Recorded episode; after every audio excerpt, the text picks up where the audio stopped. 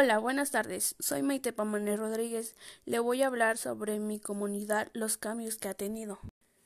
Cuando mis abuelos se vinieron a vivir aquí a Catepec, me comenta mi abuelo que no había casas, solo estaban los fraccionamientos a donde llegaron a vivir. Tampoco había transporte público, solo pasaba a cierta hora un camión, pero lo tenían que tomar hasta Puente de Fierro. Me comenta también que todo alrededor era terrenos baldíos. También me contaba mi papá que llegó a los siete años a vivir aquí a Catepec. Me decía que las escuelas estaban lejos y no había ningún transporte. Tenía que irse caminando, que en el camino hacia la escuela había mucho pasto y charcos de agua y correteaba las mariposas, que hacía media hora de su casa a la escuela.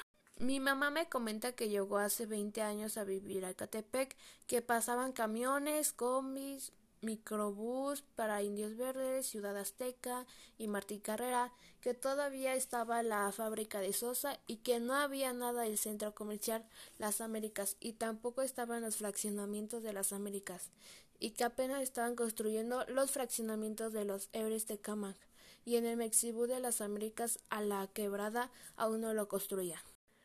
De lo que yo me acuerdo que han puesto bodega horrera, 3B, Oxos que no había antes eso es todo por el momento, maestra. No ha habido más cambios hasta ahora.